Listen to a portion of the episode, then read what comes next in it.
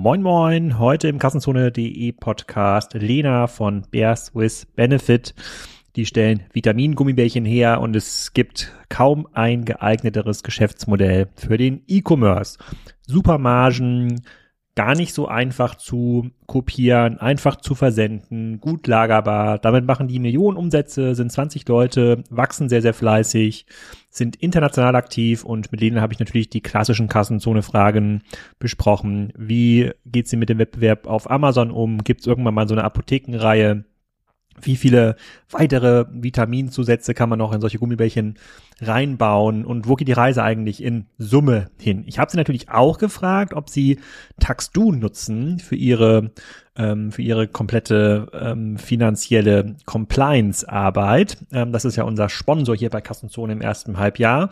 Nutzen sie noch nicht, hat sie aber auch ein paar spannende Anmerkungen ähm, dazu, insbesondere wenn es darum geht, ähm, im Ausland zu verkaufen, zum Beispiel in UK nach dem Brexit ist das total schwierig, kann dann so ein Unternehmen wie ähm, Taxdu durchaus helfen, weil sie das entsprechende Netzwerk dort haben. Die haben ja zum Beispiel eine Netzwerkkanzlei, die dort dann die Meldung in UK einreicht und wenn man da Fulfillment-Strukturen hat, dann kann da auch ein Steuerberaternetzwerk von Taxdu ähm, helfen. Also beim internationalen Handel ist es auf jeden Fall eine große Hilfe. Wenn ihr das mal kostenlos testen wollt, könnt ihr mit dem Promocode Kassenzone22 bei eurer Buchung ähm, das eingeben bei Taxdu und dann bekommt ihr die ersten drei Monate alle Pakete kostenlos. Den Code und den Link zum Code stelle ich natürlich auch noch in die Show Notes.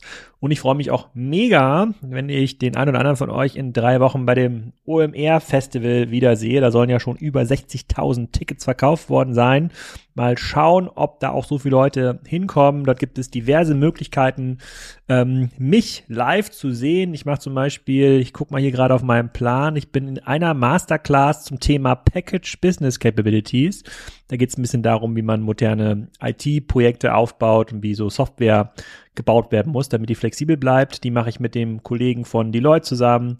Da mache ich zwei Guided Tours zum Thema E-Commerce, Wachstum, zeige euch ein paar spannende Aussteller auf der Messe. Dann äh, sind wir an dem Deloitte-Stand und erzählen noch ein bisschen was zum Thema Marktplatz. Also wer sollte Marktplatz werden und wie geht das eigentlich? Dann äh, ähm, mache ich auch noch eine Tour zusammen mit Yara, die fokussiert sich auf das Thema Direct to ähm, Consumer und ich moderiere nicht zuletzt auch einen großen Teil der E-Commerce-Bühne. Da ist dann unter anderem zu Gast ähm, Hornbach, Karls Erdbeerhof und Bright Payment, Lena Hackelöhr aus Schweden erzählt so ein bisschen, wie es da vorangeht. Also eine ganze Menge Touchpoints, wie man heutzutage sagt. Ähm, und viel Zeit auch zwischendurch, um mal zu quatschen und einen Kaffee zu trinken. Meldet euch gerne, wenn ihr da seid, wenn ihr Lust habt auf ein Treffen, entweder an alex.kassenzone.de oder in der Discord-Community. So, das war mal eine etwas längere Anmoderation heute. Jetzt geht's aber direkt los mit dem Podcast. Lena, willkommen zum Kassenzone.de Podcast. Heute geht's um äh, leckere Fruchtgummis mit äh, wertvollen Zusatzstoffen. Würde ich als naiver Außenstehender sagen, aber da wirst du mich vielleicht gleich äh, korrigieren. Bestes Benefits. Ähm, erzähl doch mal, wer bist du und was macht ihr genau? Ja, hi, ich bin Lena, ich bin äh, 34 Jahre alt aus München und ich bin die Gründerin beziehungsweise eine von zwei Gründerinnen von Bears with Benefits und das sind Nahrungsergänzungsmittel in Form von Gummibärchen. Und ich freue mich, dass ich heute hier sein darf. Herzlich willkommen. So, ich bin noch kein Konsument. Ähm, sollte ich aber vielleicht werden. Was ist denn so der äh, drei Minuten Elevator Pitch? Warum sollte man dieses Produkt kaufen? Ja, das ist gar nicht ungewöhnlich, dass du kein Konsument bist, weil wir uns sehr stark an die Zielgruppe Frauen richten. Das heißt, wir sind eine Fem Health Brand für Frauengesundheit. Gummibärchen als Trägermedium für Nahrungsergänzungsmittel. Ähm, das ist ein großer Trend in den USA ähm, äh, schon lange. Also wenn du da in Drogeriemarkt guckst, in die Regale, gibt's fast jedes Vitamin auch als äh, Gummibärchen. Einfach weil es natürlich sehr viele Menschen gibt, die Probleme damit haben, Tabletten zu schlucken, Pillen zu schlucken. Ähm, das ist immer so das leidige Pillen einwerfen und da bringen Gummibärchen halt eine sehr positiv besetzte Routine rein. Ne? Die schmecken lecker, sind ein Treat im Alltag, man trickst sich so ein bisschen selber aus, ähm, gönnt sich was, sind aber eigentlich Vitamine. So, jetzt denken viele, das ist ja nur ein netter Gag hier irgendwie, die Gummibärchen, das bringt doch gar nichts, aber äh, Gummibärchen sind ein sehr gutes Trägermedium für Vitamine, haben eine sehr hohe Bioverfügbarkeit und ähm, sind so der klassischen Tablette eigentlich in vielerlei Hinsicht überlegen. Wie viele Frauen, wenn das aus den USA kommt, dieser Trend, wie viele Frauen in den USA oder wie viele Menschen generell in den USA nehmen denn täglich Zusatzstoffe oder mehrmals die Woche? In USA sind Nahrungsergänzungsmittel wirklich äh, sehr weit verbreitet. Da hängt Europa noch ein bisschen hinterher. Ich glaube, das sind 50 Prozent, ähm, die wirklich täglich Nahrungsergänzungen ähm, einnehmen und ähm, auch in Europa sehr deutlich steigend. Und was zählt also zur Nahrungsergänzung? Also Vitamine hast du gerade schon gesagt. Zählt jetzt auch das, was irgendwelche so Leute, die im Fitnessstudio ähm, sind und dann irgendwelche Protein-Shakes sich da machen, zählt das auch schon zur Nahrungsergänzung? Äh, Protein jetzt per se nicht. Ähm, allerdings ist da auch oft nochmal was zugesetzt. So die wichtigsten äh, täglichen Vitamine, Vitamin C, äh, Vitamin D. Ähm, das sollte man ähm, schon jeden Tag einnehmen. Ähm, meistens sind das schon eher die klassischen Pillen, äh, Aminosäuren, Mineralstoffe. Äh, da gibt es verschiedenste Sachen. Hm. Und wenn du sagst, in den USA ist es bei 50 äh, Prozent, wo liegt es in Europa? Weiß ich jetzt aus dem Stegreif gar nicht, was da so die aktuelle Zahl ist, aber man sieht schon einen sehr steigenden Trend. Und äh, den gibt's auch schon sehr lange, den gibt's sicherlich schon seit zehn Jahren. Als wir gestartet sind, 2018, ähm, haben wir halt gesehen, dass super viel noch äh, an Männer gerichtet war auf dem Nahrungsergänzungsmittelmarkt. Also was du gerade sagst im Fitnessstudio, es war noch so sehr auf äh, Performance und Biohacking und macht dich irgendwie höher, schneller weiter. Und da haben wir halt noch einen totalen Gap im Markt gesehen ähm, für Frauen, wirklich für weibliche Nahrungsergänzung, ähm, die auch wirklich so auf den weiblichen Lebenszyklus abgestimmt sind. Ähm, und äh, wir sind auch gestartet mit einem sehr starken Beauty-Fokus, also wirklich auch zu gucken, was sind denn so deine Schönheitsbedürfnisse, schöne Haare, Anti-Aging, gute Haut ähm, und äh, da eben auch mit den entsprechenden Komplexen reinzugehen. Hm, okay, verstehe ich. Und wie kann man sich das vorstellen? Wie seid ihr denn genau gestartet? Habt ihr euch dann in die Küche gestellt und habt irgendwie selber Gummibärchen äh, angemixt oder ähm, habt ihr das nach klassischer BWL-Manier direkt einen Zulieferer gesucht, der euren Anforderungen entsprochen hat und dann mal so verschiedene Packungen ausprobiert? Wie war so der Start? Äh, genau, zweiteres auf jeden Fall. Also wir haben nicht in der eigenen Küche äh, gestartet. Das finde ich auch ganz gut so. das hätte, glaube ich, keiner haben wollen. Ähm, äh, wir beide kommen eigentlich aus der Markenentwicklung. Also wir haben lange in der Kommunikationsagentur zusammengearbeitet, vor allem für FMCG, also im Konsumgüterbereich, ähm, und haben da einfach eine tolle Opportunity gesehen. Das heißt, wir haben sehr viel Zeit erstmal damit verbracht, die Brand zu entwickeln, auch eine sehr digitale Brand zu entwickeln, ähm, die mobil auch super funktioniert. Das war eigentlich der Ansatz damals und das dann auf Amazon ähm, auszuprobieren mit unserem ersten Produkt und haben uns dann tatsächlich einen Lohnhersteller gesucht, ähm, der die Formulierung, so wie wir sie uns vorgestellt haben, für uns produziert hat. Ah, das ist interessant. Ihr seid also auf, direkt auf Amazon gegangen mit der Marke äh, Bestes Benefit. Ähm, das steht jetzt gar nicht überall auf diesen Gummibärchen-Glichtern drauf. Das ist, glaube ich, nur die, die Dachmarke. Ähm, und seid dann eine Direct-to-Consumer- und Handelsmarke geworden. Oder spielt Amazon heute auch noch die tragende Rolle in eurem Vertrieb? Nein, wir sind heute tatsächlich eine D2C-Brand. Wir machen 80, 85 Prozent des Umsatzes heute mit D2C, ähm, aber das war tatsächlich ein langer Weg dahin. Wir sind auf Amazon gestartet, ähm, Einfach weil wir das eine tolle Spielwiese fanden, um sich mal auszuprobieren, um auch eine Marke auszuprobieren, Packaging auszuprobieren, ganz viel zu vertesten. Äh, wie du schon richtig festgestellt hast, unsere Brand steht ähm, gar nicht so plakativ auf den Dosen und tut's bis heute nicht, weil wir uns damals dachten, unsere Brand kennt ja keiner, die tut ja hier überhaupt nichts zur Sache. Ähm, viel wichtiger ist, dass das Packaging irgendwie rausknallt, dass der Wirkstoff da deutlich sichtbar ist, ähm, dass der Benefit auch deutlich sichtbar ist. Also was ist das? Macht das äh, schöne Haare? Macht das schöne Haut? Was passiert da? Ähm, und dann eben auf Amazon einfach mal zu gucken, was passiert, ob das ankommt beim deutschen Kunden. Ähm, das kam an. Also da hatten wir echt einen guten Start, ähm, sind sehr schnell auf eine, eine Baseline von 50 Stück am Tag gekommen ähm, und dann sind wir mit diesem Case äh, zu Douglas gegangen. Da gab es damals eine Startup-Competition äh, von Tina Müller initiiert, die Forward Beauty Challenge. Ähm, dort haben wir das vorgestellt und ähm, da hatten wir ein sehr gutes Timing, weil Douglas auch gerade so in diesem Beauty-Food-Markt sehr stark eingestiegen ist, haben diese Challenge gewonnen und das hat uns eben die Tür in den Retail geöffnet. Dann sind wir bei Douglas erstmal landesweit gelistet worden im Regal. Und das war dann eigentlich so, ähm, ja, der Schritt zur Retail-Brand, weil nach Douglas äh, folgten weitere. Also wir sind bis heute bei Rossmann, ähm, bei DM, bei Müller, bei Viper im Regal. Und ähm, ja, das hat auch uns ein Jahr lang sehr gut getragen. Das ist natürlich super im Retail, hast du wenig Marketing-Spend, ähm, kriegst Cashflow. Äh, wir sind nach wie vor bootstrapped, das hat da sehr, sehr geholfen und haben dann aber äh, Gott sei Dank irgendwann den Beschluss gefasst, dass wir ähm, D2C machen möchten, äh, dass wir auf jeden Fall unsere eigenen Kundendaten auch haben möchten, auch unser Sortiment deutlich verbreitern möchten ähm, und haben kurz vorm ersten Lockdown damals den eigenen Online-Shop gestartet, als natürlich dann der Retail geschlossen hat. Sehr gutes Timing, sehr gutes Timing. Man muss auch mal, man muss auch mal Glück haben. Wenn ich jetzt auf eure, eure Seite gehe, nur damit man dieses Produkt ein bisschen besser versteht. Jetzt sozusagen diejenigen, die es noch nie gesehen haben oder nie gegessen haben, denken jetzt irgendwie an Gummibärchen in einer kleinen Tüte mit so Vitaminen drin. Ich komme auf eure Webseite und da sehe ich direkt das Allround Starter Kit, 99,90 Euro statt 149 Euro. Da bekomme ich ähm, sechs Gläser für, würde ich sagen, Gummibärchen, Gläser, wo in einem Glas Biotin vor allem drin ist, dann Red Orange Komplex, Kollagen, äh, Melatonin, Vitamin D und noch das andere kann ich gar nicht, das will ich gar nicht aussprechen. Äh, ähm, so, er, erklär mal so ein bisschen. Also äh, brauche ich das? Braucht meine Frau das? Ähm, ja, mit ziemlicher Sicherheit. Ähm, zumindest das Vitamin D, das kann man ja schon mal allen empfehlen. Ähm, da haben, glaube ich, 60 Prozent der Deutschen einen Mangel, weil das ein Vitamin ist, was wir über Sonneneinstrahlung aufnehmen und nicht über die Ernährung. Ähm, für viele Sorten ist es so, niemand braucht unbedingt Nahrungsergänzung, wenn er sich super, super ausgewogen, äh, bio und so weiter ernährt. Das äh, stellen wir auch immer voran. Ja, das ist Ergänzung und nicht Nahrungsersatz. Nichtsdestotrotz kann es sein, dass du verschiedene Mängel hast, ähm, die du dann auch spürst, gerade mit dem Alter. Na, da wird, äh, da verliert die Haut an Kollagen, an Hyaluronsäure, dann kriegst du erste Falten, dann werden die Haare dünner und da hilft es dann eben schon, auch zuzuführen äh, verschiedene Vitamine und Mineralstoffe. Wenn man sich da unsicher ist, kann man immer mal einen Bluttest zum Beispiel beim Arzt machen. Wir bieten auch auf der Seite so einen Fragebogen an, den man äh, zwei, drei Minuten machen kann. Da bekommt man auch verschiedene Empfehlungen, woran es denn mangeln könnte.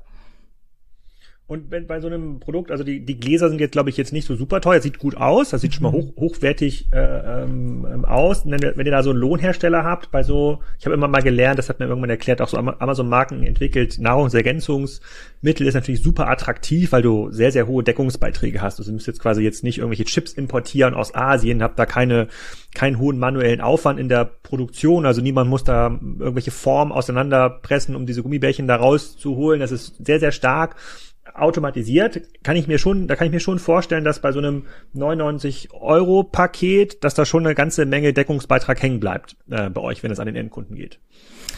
Ähm, ja, das ist richtig. Nahrungsergänzung hat einen guten Deckungsbeitrag. Der wird dann kleiner, je qualitativ hochwertiger du mit dem Produkt wirst. Das muss man schon auch sagen. Also das schon gesehen. Wir haben ähm, eine sehr schöne Dose mit so einem Weißblechdeckel, ähm, ist auch recyceltes PET. Also das äh, ins Packaging haben wir viel Liebe und eben auch Geld gesteckt, dass das eben nicht so die klassische Plastikdose ist, die man dann auch eher verstecken möchte genauso ins Produkt. Ähm, wir stellen in Deutschland her, wir schauen, dass das eben wirklich auch hochwertige ähm, Rohstoffe sind, die auch im Preis leider ähm, pandemiebedingt immer weiter steigen. Aber nichtsdestotrotz muss man ganz klar sagen, Nahrungsergänzungsmittel haben eine sehr gute Bruttomarge diese Rohstoffe für diese Nahrungsergänzungsmittel, kommen die alle aus Deutschland oder muss man die irgendwie tatsächlich irgendwo importieren? Ist, ist die Ukraine, keine Ahnung, äh, Biotin-Herstellungsführer auf der Welt?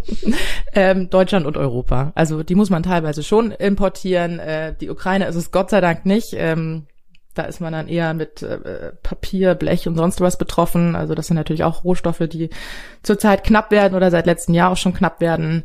Ähm, ja, aber im Großen und Ganzen, ja, die werden schon importiert. Okay, jetzt man kann damit auf jeden Fall Geld verdienen. Kommen wir mal zurück auf die Kanäle. Ihr habt also bei Amazon gestartet, äh, im Vendor-Programm, gehe ich mal von aus. Ähm, und nee, im nee. Seller-Programm, wenn ihr da, wenn ihr dort äh, gestartet, an, angefangen habt. Gestartet im Seller, heute sind wir im Vendor.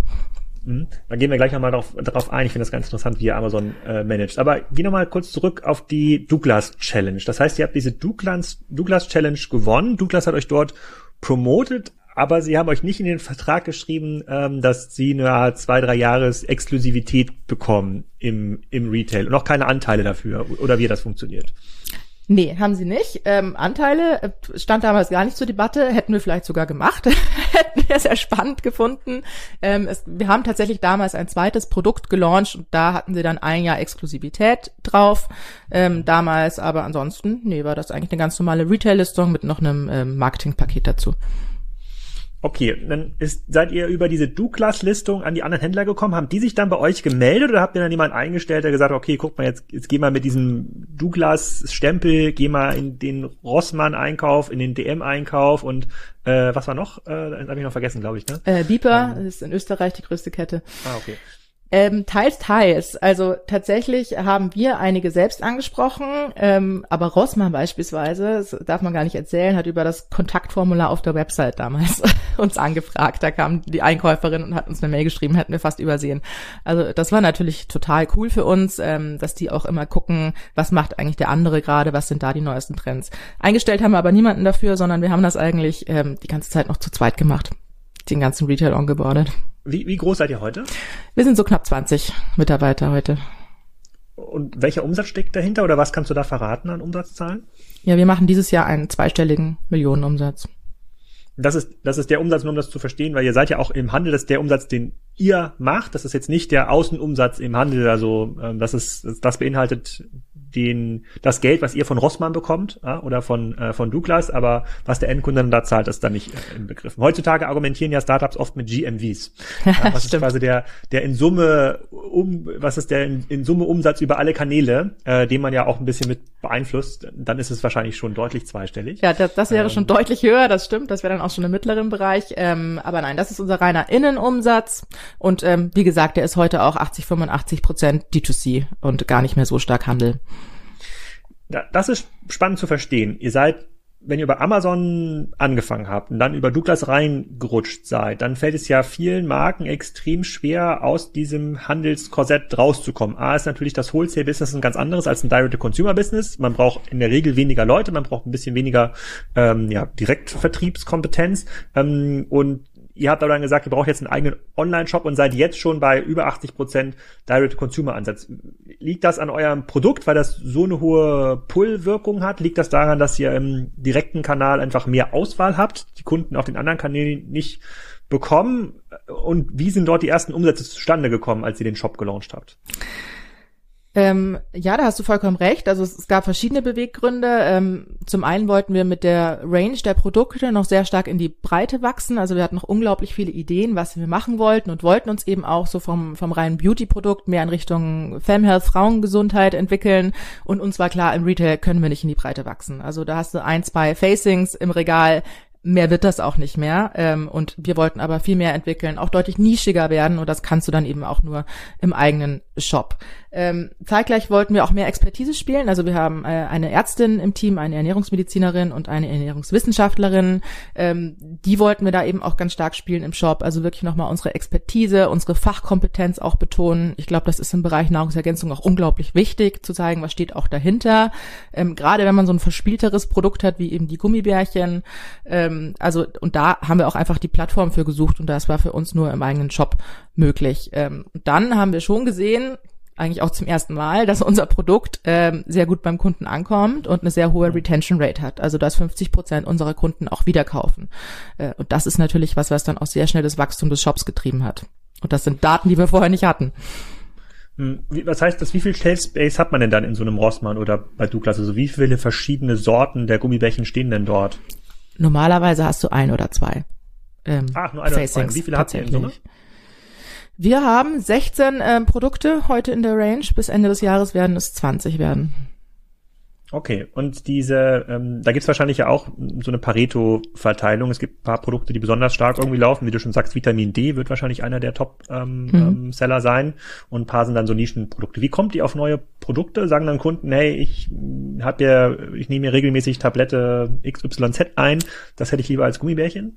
Ja, also tatsächlich super viel Input kommt aus der Community. Ähm, Gerade bei Instagram haben wir alle Kanäle zusammengenommen, so 120.000 Follower, die befragen wir regelmäßig, was sie sich wünschen. Da kommt natürlich sehr viel Input. Wir gucken uns die Trends an, auch Google Search Trends, auch unsere eigenen Trends. Wir gucken in die USA, was ist da gerade an Nahrungsergänzung, ähm, was kann man da machen, ähm, was suchen wir selber für unsere Beauty Needs auch. Und ähm, ja, dann gehen wir mit unserem Produzenten ins Gespräch. Das ist eine Pharmazeutenfamilie äh, und gucken, was können wir machen. Man kann nicht jedes Vitamin umsetzen als Gummibärchen. Ähm, das muss auch gesagt sein, weil manche Dinge schmecken einfach ganz, ganz schrecklich oder haben eine seltsame Konsistenz. Da sind dem auch Grenzen gesetzt. Aber ja, die meisten Sachen kriegen wir umgesetzt. Wie gut ist das internationalisierbar oder gibt es internationale Wettbewerber, die was ähnliches machen? Gibt es definitiv, ähm, auch immer mehr ähm, gerade in Frankreich ähm, haben wir ein, zwei große Player inzwischen, sonst aber vor allem echt in den USA. das ist gut internationalisierbar. Wir haben letztes Jahr damit gestartet, ähm, sind nach Italien gegangen. Das war unser erster Ausl oder äh, nicht deutschsprachiger Online-Shop. Ähm, das hat dann so ein paar Monate Ramp-up-Phase gedauert und heute ist Italien fast so stark wie Deutschland. Also da haben wir echt gesehen, da ist ein beauty-affiner Markt ähm, oder auch ein gesundheitsaffiner Markt. Äh, da hatten wir wenig Konkurrenz und ähm, das ist auch immer wieder toll, das Feedback aus dem italienischen Markt zu hören, was für eine Markenbekanntheit wir dort inzwischen schon haben. Mhm. Was ist das für eine Markenbekanntheit? Gestützt wahrscheinlich. Also du fragst dann quasi Kundinnen, äh, kennst du Bears with Benefits? Wie viel sagen dann, ja, kenne ich? Ähm, genau, wir haben die noch gar nicht offiziell abgefragt, aber ähm, letztens ist ein, ein großer internationaler Konsumgüterkonzern auf uns zugekommen und wollte mit uns kooperieren und das war dann die italienische Marketingmanagerin, die meinte, jeder hier kennt euch, meine Freundinnen haben das alles. und das ist natürlich super, wenn man in Deutschland sitzt und da mal hört, oh wow. Ja, das, das ist ganz cool. Ähm, du hast gerade gesagt, jetzt 20 Leute, ihr betreibt aber ganz viele Kanäle. Also ihr habt einen, euren Wholesale-Kanal, ihr habt immer noch, ihr seid immer noch im Amazon Vendor-Programm, was ja auch am Ende ist ein Wholesale-Kanal, das macht auch Direct Consumer. Das, das scheint mir extrem effizient auf, äh, aufgestellt zu sein. Wenn ich jetzt mal bei Amazon versus Benefit suche, dann seid ihr eine Marke, ähm, die das ähm, sozusagen in der Amazon-Logik spielt. Ihr gebt relativ viel Geld für Werbung aus. Also normalerweise sagen Marken, hey, meine Marke ist so stark, die muss auch so gefunden werden. Das führt dazu, dass dann andere ähm, Anbieter mit ähnlichen Produkten ähm, auf diese Keywords bieten und dann oben in den Ads sind. Wenn ich aber nach euch suche, dann sehe ich erstmal ähm, drei Reihen, mindestens eine Reihe gesponserte Produkte. Danach seid ihr schon ähm, äh, Amazons Choice äh, für, für dieses Thema. Und bis es dann quasi ähnliche oder Wettbewerbsprodukte gibt, muss ich schon dreimal scrollen. Ähm, Gum Gumtamin ist, glaube ich, das erste. Und Ivy Bears habe ich jetzt hier ich weiß gar nicht, ob das Wettbewerber sind, ähm, aber das sieht auch aus wie Gummibärchen. Ähm, wie, wie macht ihr das? Habt ihr da jemanden, der es irgendwie Vollzeit nur Amazon managt? Weil ganz so trivial ist das ja nicht. Ähm, das stimmt. Ähm, auf Amazon haben wir inzwischen unglaublich viel Wettbewerb. Da sind sehr viele wirklich auf den Trend aufgesprungen, viel, viel mehr als jetzt im D2C oder im Retail-Bereich.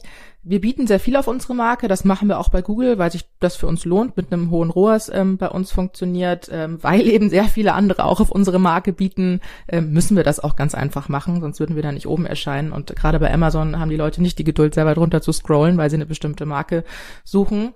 Ähm, wir machen das hauptsächlich in-house. Wir haben einen Partner ähm, für das CPC tatsächlich äh, auch schon immer gehabt.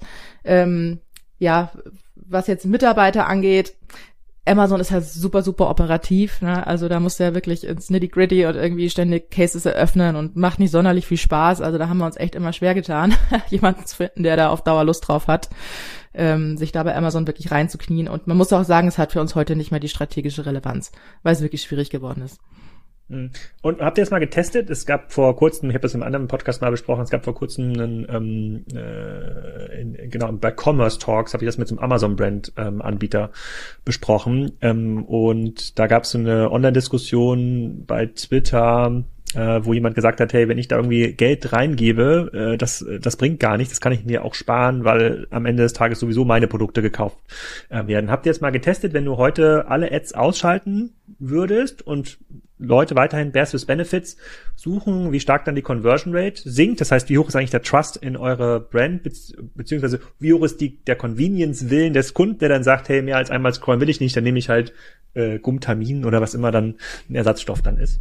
Nee, das haben wir noch nicht getestet, das würden wir uns auch nicht trauen.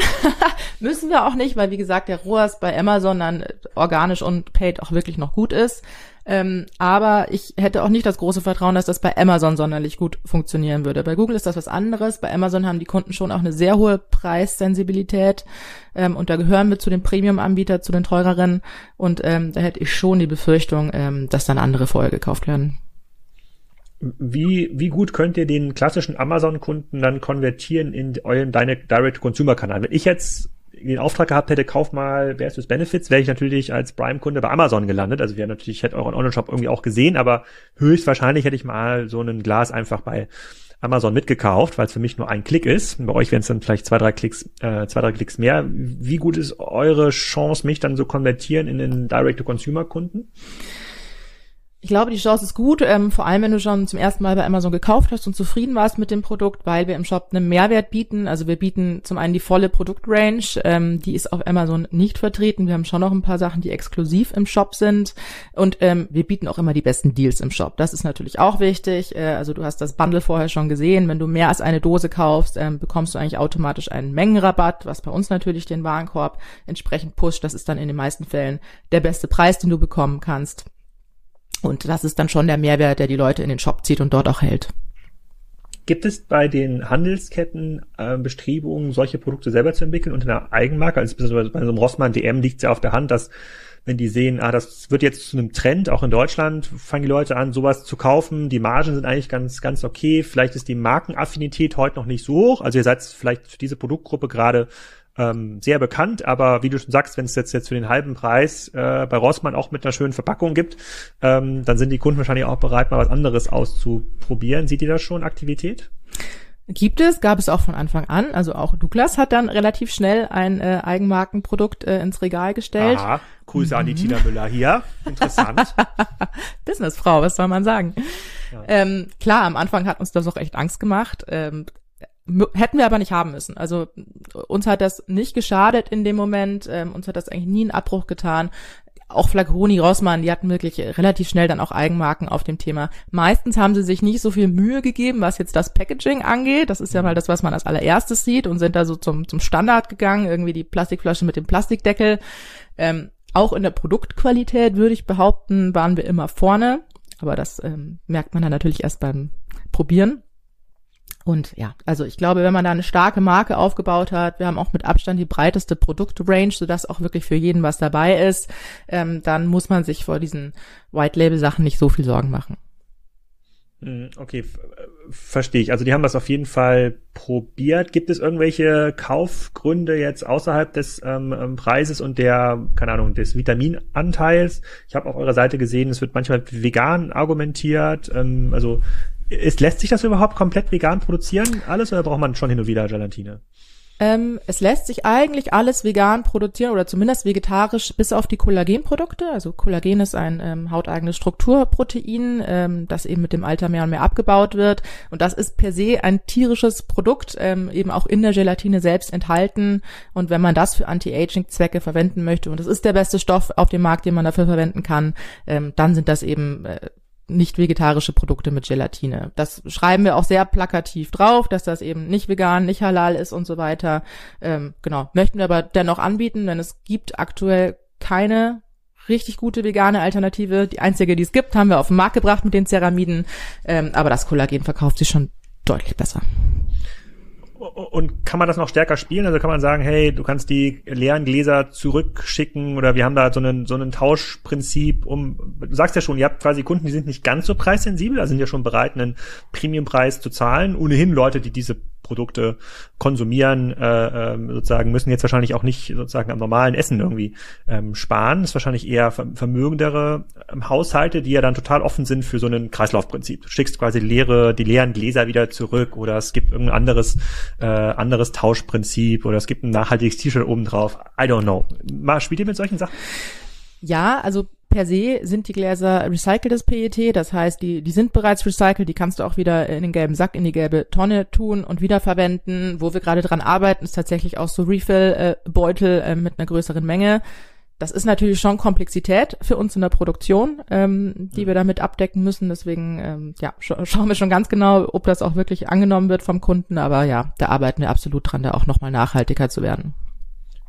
Wäre wär das auch was für diese unverpackt Läden, die es ja auch jetzt mittlerweile in jeder größeren und auch kleineren Stadt gibt? Ja, da hat man natürlich schnell ein Hygienethema. Also die werden schon ähm, in der Produktion direkt auch versiegelt, ähm, die Dosen und abgepackt. Wir haben auch ein MHD, also die sind so 18 bis äh, maximal 24 Monate haltbar.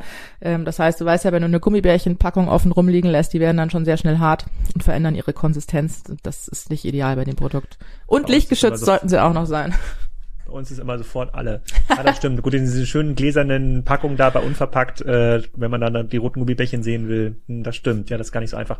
Okay, ähm, ähm, verstehe ich. Wie wächst das am, am Ende? Ist das dann Wachstum über weitere Produkte, also, weit, äh, also weitere Gummibärchen, Wachstum über weitere Märkte, wo dann sagt, okay, Italien funktioniert gut, dann probieren wir jetzt irgendwie noch Spanien und Frankreich intensiv ähm, aus oder tatsächlich weitere Produktebenen, also sozusagen links und rechts vom Gummibärchen gibt es ja noch andere Dinge, die sich dort anbieten. Es könnte auch eine Creme sein, ja, die ja. Äh, okay, Best Benefit Creme ist wahrscheinlich nicht so geil vom Branding, aber vielleicht ja doch.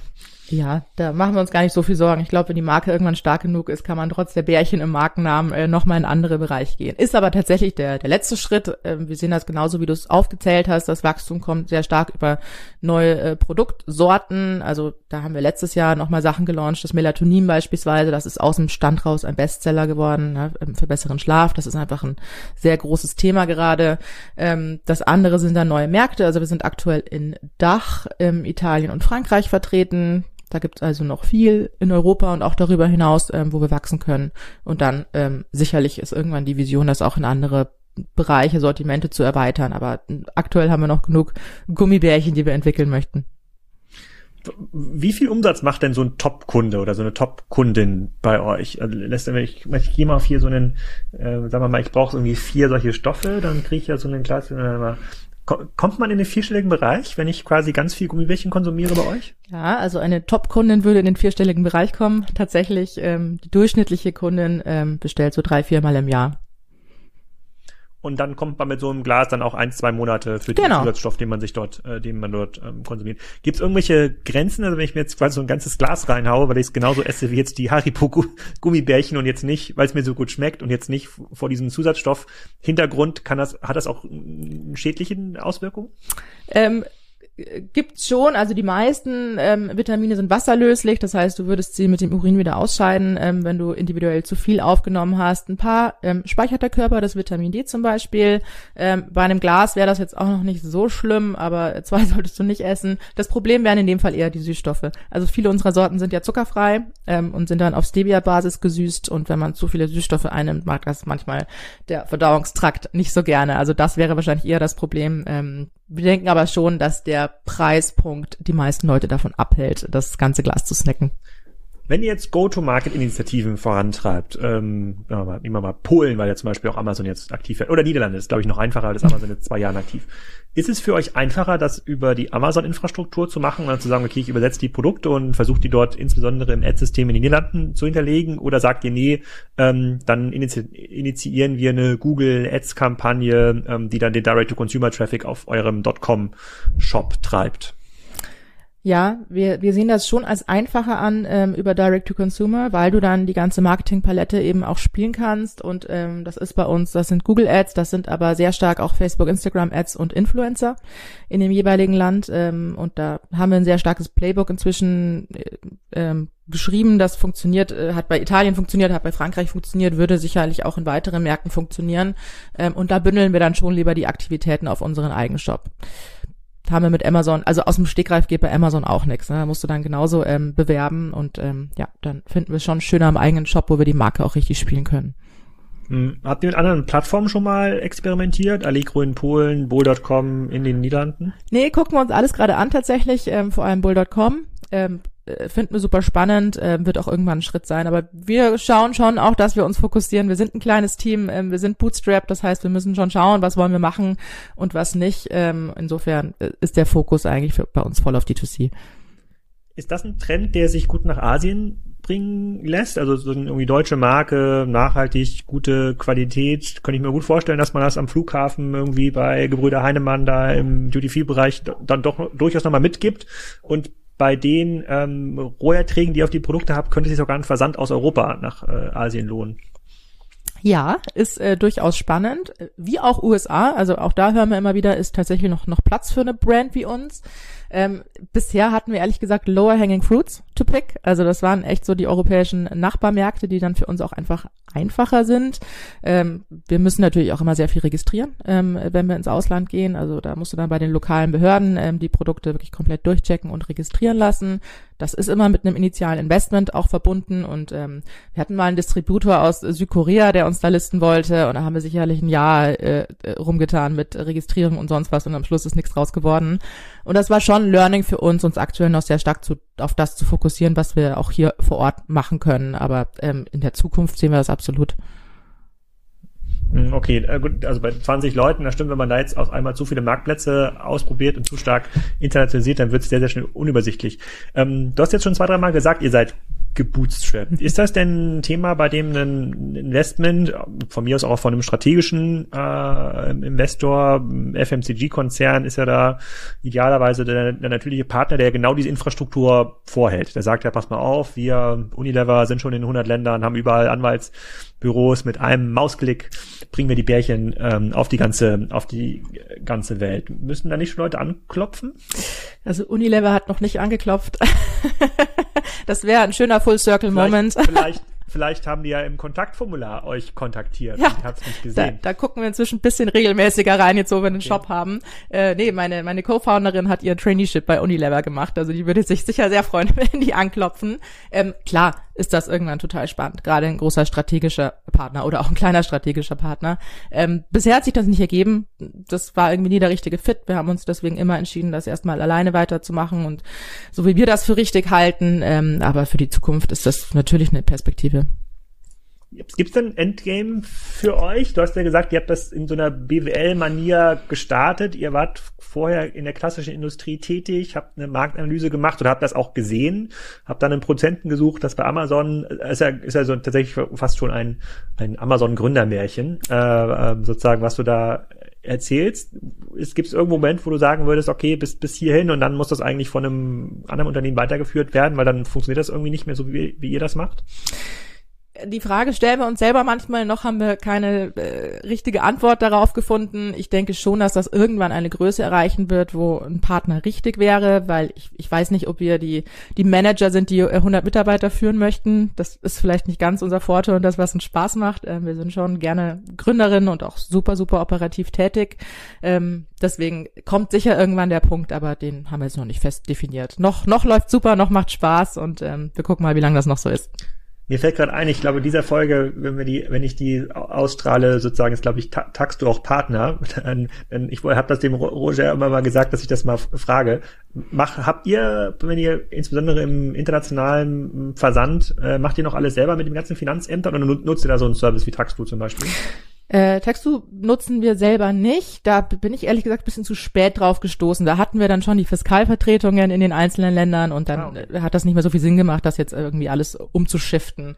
Ähm, genau, und da kam ja noch der One-Stop-Shop, dann hat sich das äh, auch europaweit ein bisschen vereinfacht. Aber ja, also wir, wir mussten natürlich, als wir nach Österreich ging das schon los, ähm, dass wir dort eine Vertretung gebraucht haben, ähm, weil wir die Lieferschwellen dann sehr schnell überschritten hatten. In Italien das gleiche, in Frankreich das gleiche. Okay, wenn, wenn du jetzt täglich zur Arbeit kommst und dir überlegst, was ist der nächste große Wachstumsschritt. Es hört sich alles erstmal gut an. Ihr müsst jetzt quasi nicht überlegen, kommt die Profitabilität her, sondern das Produkt und das Geschäftsmodell gibt das schon ähm, ähm, von sich her und du so eine klassische Bottleneck-Analyse machst. So, wo kommen irgendwie die nächsten 10 Millionen Gläser Wachstum her? Was beschäftigt da gerade am, am meisten? So wie es jetzt ja läuft, das klingt ja danach, dass du quasi organisch schon deutlich zweistelliges Wachstum generieren kannst aus den Bestandskunden. Einfach neue Produkte adden, die den Newsletter noch ein bisschen individualisieren, vielleicht irgendwann mal individualisierte Gutscheine auf einer großen Skala rausschicken können. Hey, du hast ja Vitamin D schon dreimal gekauft, jetzt gibt's das Weihnachtsvitamin D mit deinem Namen. Das ist das irgendwie, das steht dann Monika auf dem auf, auf der Packung ähm, drauf. Aber was was ist es am Ende, was den nächsten richtig großen Wachstumsschritte ermöglicht? Also es ist schon die richtigen Produkte nochmal zu identifizieren, ähm, wo wir wissen, die können dann aus dem, aus dem Stegreif wirklich nochmal zweistellig irgendwie Anteile übernehmen ähm, und nicht irgendwie Rohrkrepierer sein. Äh, das gibt's natürlich auch manchmal. Ähm, das ist sehr wichtig. Die nächsten Märkte, also wir haben dieses Jahr in Polen gestartet, ähm, Anfang des Jahres. Dann ist uns natürlich die Ukraine-Krise da äh, vom Timing her hat einfach geschadet. Da, da ist im Moment jetzt nicht irgendwie die Konsumstimmung da. Das haben wir dann relativ schnell wieder pausiert. Deswegen überlegen wir uns schon sehr genau, machen wir dieses Jahr überhaupt noch einen neuen Markt auf und wenn ja, welcher? Ähm, da sind, glaube ich, schon nochmal die größten Potenziale drin. Aber du, ja, wir sind profitabel, ähm, selbstverständlich, aber äh, da ist immer noch Optimierungspotenzial. Wir sind letztes Jahr unglaublich stark gewachsen, 150 Prozent, ähm, haben zwei große neue Märkte aufgemacht mit Italien und Frankreich. Äh, da leidet der EBIT dann ja auch ganz gerne mal. Deswegen gucken wir schon gerade, wie können wir insgesamt noch effizienter werden, wie können wir mehr Profitabilität heben, um dann auch ein gutes Polster zu haben und wieder neue Märkte anzugehen. gibt, gibt so einen Gibt es so einen natürlichen Wettbewerber, den du langfristig ähm, siehst? Du hast gerade gesagt, ihr habt ja einen Lohnproduzenten, so eine Pharmazeutenfamilie, so oder wenn jetzt jemand nicht total doof ist und man sieht das ja bei Amazon durch die ganzen Wettbewerber, dann ist jetzt nicht so schwer, die Produzenten zu finden und dann zu sagen, okay, wir machen jetzt etwas ähnliches, das sind irgendwie, keine Ahnung, sagen Elks with Benefits, ja, äh, und ähm, machen dann lustigere Gläser und versuchen nochmal über eine krasse PR-Kampagne oder wir rufen Tina Müller an, die das ja selber jetzt nicht hinbekommen hat, da sozusagen und machen das exklusiv exklusiv mit, mit Douglas. Schwingt das so ein bisschen mit dieser äh, Befürchtung oder ist das unwahrscheinlich in eurem Markt? Äh, das ist überhaupt nicht unwahrscheinlich. Das versuchen viele. Wir sehen auch viele äh, klassische Beauty-Kosmetik-Brands beispielsweise, die versuchen, ähm, ihren Markt dann in Richtung Nahrungsergänzung zu erweitern. Wir sehen aber auch, dass die sich alle sehr schwer tun. Und das hängt wieder mit dem Thema Vertrauen zusammen. Also für Nahrungsergänzung brauchst du ein hohes Level an Vertrauen beim Kunden, das wir uns erarbeitet haben mit sehr guten Produkten, mit viel Expertise intern, auch mit den Retail-Listungen, ja, also auch wirklich im Regal zu stehen und das da kann halt nicht jeder, da ist der Platz begrenzt. Das schenkt dir als junger Brand nochmal äh, Vertrauen, dass das mhm. Produkt legit ist, ja, und nicht irgendwelcher Quatsch. Und da sehen wir schon, dass viele strugglen, ähm, die das nicht haben. Das, da haben wir uns einen Vorsprung erarbeitet, ähm, ja, der ganz gut ist für uns, dass wir uns da nicht so viele Sorgen machen können. Aber nichtsdestotrotz, du hast schon recht, das äh, Produkt per se ähm, kann man erstmal schnell nachbauen. Okay, du sagst, du hast immer einen Pioniervorteil. Ähm, das heißt, wenn es jemand macht, dann braucht er wahrscheinlich so externe Hilfe, entweder einen strategischen Partner wie so ein Handelspartner oder äh, oder einfach mehr Geld, ja, wo er, wo sich die Produktplatzierung, ähm, wo er sich die Produktplatzierung kauft. Okay, das ist auf jeden Fall ähm, spannend. Und wenn du jetzt sagst, außerhalb der sozusagen der klassischen Nahrungsergänzungssortimente, wo man sagt so, äh, keine Ahnung, ab 30, 40 sozusagen Zusatzstoffe wird's dann ein bisschen zu granular, da ist dann der Absatz pro Glas nicht mehr hoch genug oder pro Verpackungseinheit nicht mehr hoch genug. Gibt es Gibt es so Bereiche, die ihr schon mal ausgetestet habt? Gibt es irgendwie so Bears Benefits Fanclubs? Man könnte ja auch so einen Beauty, so sowas machen wie so einen ähm, ja, Ernährungsprogramm zum Beispiel könnte man auf den Markt bringen, ja. irgendwelche Diät-Kochbücher könnte man auf den Markt bringen. Also die Marke ist ja dann schon, wird ja schon spannend und sehr stark. Und wenn die Leute euch in dieser Zielgruppe stark vertrauen, bietet sich ja so eine Expansion eigentlich an. Ja, ähm, sagst was ganz Richtiges. Also wir haben letztes Jahr schon mehrere E-Books ähm, auf den Markt gebracht, äh, so zum Thema Haare, Schlaf. Ähm, jetzt kommen dann Pränatal, Postnatal, Menopausenvitamine als nächstes bei uns auf dem Markt. Also das sind nochmal super spannende Themen, wo wir eben auch gerade so an E-Books wirklich begleitendem Content arbeiten. Das ist aber auch, glaube ich, was, wo sich so E-Courses total anbieten würden. Wir arbeiten auch mit einer Frauenärztin aktuell. Also dieser ganze Bereich Content, den finden wir unglaublich spannend. Den würden wir als Marke gerne noch viel, viel stärker spielen. Könnte es sich lohnen, für, für einen bestimmten Vertriebskanal ein Sonderprodukt zu bauen, zum Beispiel für Apotheken, wo man sagt, dieses Produkt gibt es nur für Apotheken? Ich, ich komme gerade drauf, weil ich überlege, wo sieht man solche Werbung? Und ich, mich zum, ich sehe zum Beispiel vor der Tagesschau oder sagen, Kitschimia. Glaub ich, ich glaube, Kitsch, ich glaube, ich muss meiner Frau schon immer lachen, wenn ich diese Kitschimia-Werbung sehe. Aber sie schafft es natürlich sozusagen als Brand in den Kopf zu kommen. So, hätte ich jetzt irgend so ein Thema in dem Bereich, würde ich wahrscheinlich, wenn ich in die Apotheke gehe, zu Kitschimia greifen, mhm. weil die halt so richtig, richtig viel investieren. Das ist, glaube ich, nicht ganz billig, ähm, aber es kann ja durchaus äh, sinnvoll sein. Ich glaube, der der Löwen äh, Mensch da, Automol ist ja, ist ja ein ähnliches Konzept. Einfach mal richtig ja. doll auf die Werbepauke gehauen und bei den hohen Roherträgen kann sich das auch lohnen. Ähm, könnte es so eine Art Apothekenreihe geben mit eurer Marke? Könnte es definitiv. Also Apotheke ist unglaublich spannend für uns, auch wieder, weil es ein sehr starker Vertrauensbringer ist. Wir sind schon in einigen Apotheken gelistet, aber wirklich vereinzelt, ähm, sind gerade dran, uns beim Großhandel listen zu lassen, dass, dass du uns dann wirklich auch in jeder deutschen Apotheke äh, bestellen kannst innerhalb von einem Tag. Also das ist definitiv der nächste Schritt. Ähm, und dann gucken wir mal. Apotheke ist schon schwierig, weil du eigentlich einen starken ähm, Außenvertrieb brauchst, ähm, um da reinzukommen. Also wir werden sehen. Ähm, aber klar, da nochmal eine eigene Reihe ist super, super spannend. Ich weiß jetzt nicht, ob es der TV-Spot vor der Tagesschau irgendwann wird für uns. Äh, mein Vater fragt mich übrigens auch jede Woche, warum wir das nicht machen, so wie Kijimea. also bei der ja, entsprechenden Zielgruppe kommt das total muss an. Muss ich mir auf, ich schreibe mir das mal auf, die muss ich mal interviewen. Das ist, das ja. habe ich noch gar nicht dran gedacht, sozusagen. Das ist äh, Kijia, das, das ist eine gute Idee. Da war mal ein, ein Interview im Manager-Magazin äh, mit dem Gründer. Also das ist der, der Seitenbacher-Effekt. Richtig, richtig nervige Werbung, die dann im Kopf bleibt. Ähm, das mhm. funktioniert schon sehr gut für die.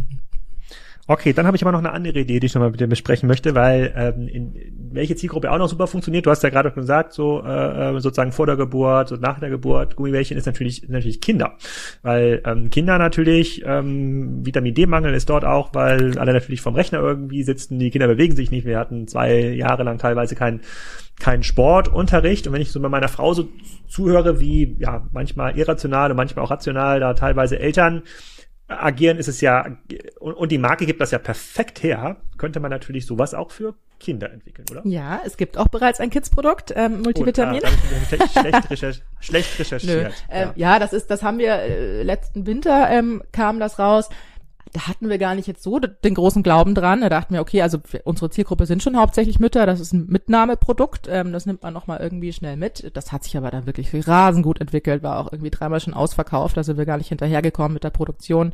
Und das hätten wir auch wissen müssen, wir sind ja selbst Mütter und wir haben auch Kinder, die gerne nur Nudeln mit Butter essen ähm, und sonst gar nichts. Also äh, ich verstehe total, warum das wichtig ist und ähm, klar kann man in der Richtung auch noch mehr ausbauen.